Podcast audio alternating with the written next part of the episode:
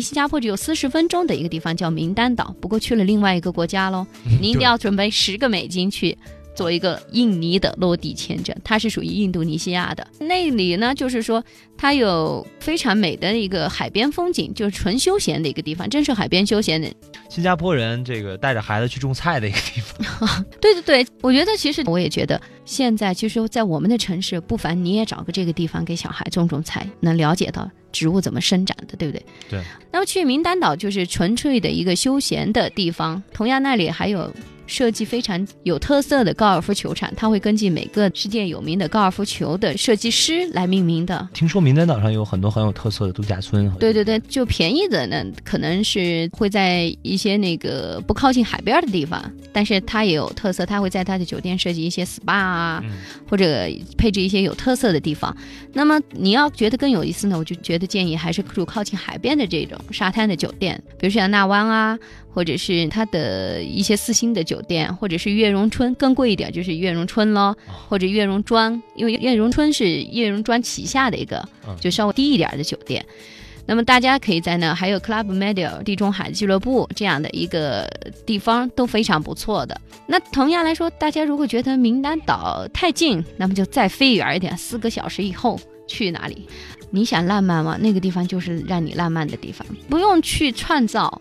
不用去精心的去设计，把你的人放进去就是浪漫，你很自然的去享受那份感觉。嗯，而且那片海真的是非常的漂亮，在印度洋上是吧？对对对，嗯，从新加坡飞过去是差不多要四个半小时，而且马尔代夫机场呢是新加坡航空公司去资助建起来的，才有了让全世界的人民去到那享受这个地方，要不然。真是世外桃源，从来还没有飞机飞到的地方哈。我记得看过很多资料哈，说马尔代夫在开发之前，它岛民其实是没有现在这么富裕的。他们每天呢都过着那种相对原始的生活。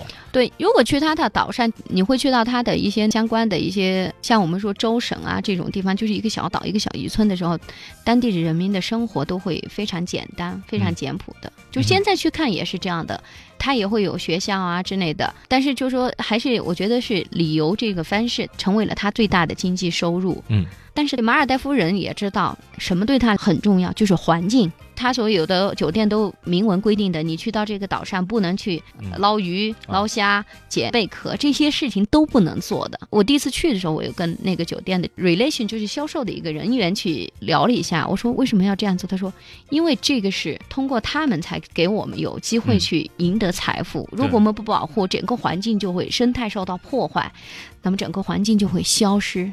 关注环境，从我做起。对对对，其实新加坡也是这样。新加坡的整个城市的设计，它在设计的之初就设计了，留下了它的很多公园儿，还有绿化地之类，所以你才能在新加坡享受到它的荒野城市的感觉。嗯哼。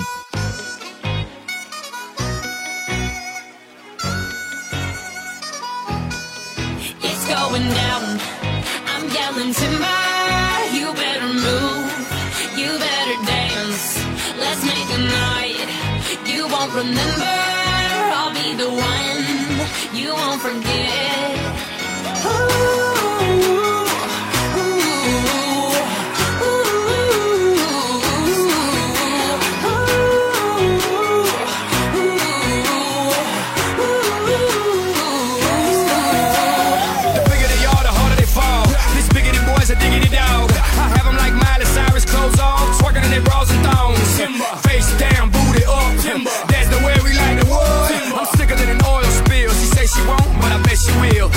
summer. Swing your partner round and round, and then the night is going down. One more shot, another round, and then the night is going down. Swing your partner round and round, and then the night is going down. One more shot, another round, and then the night is going it's down. It's going down.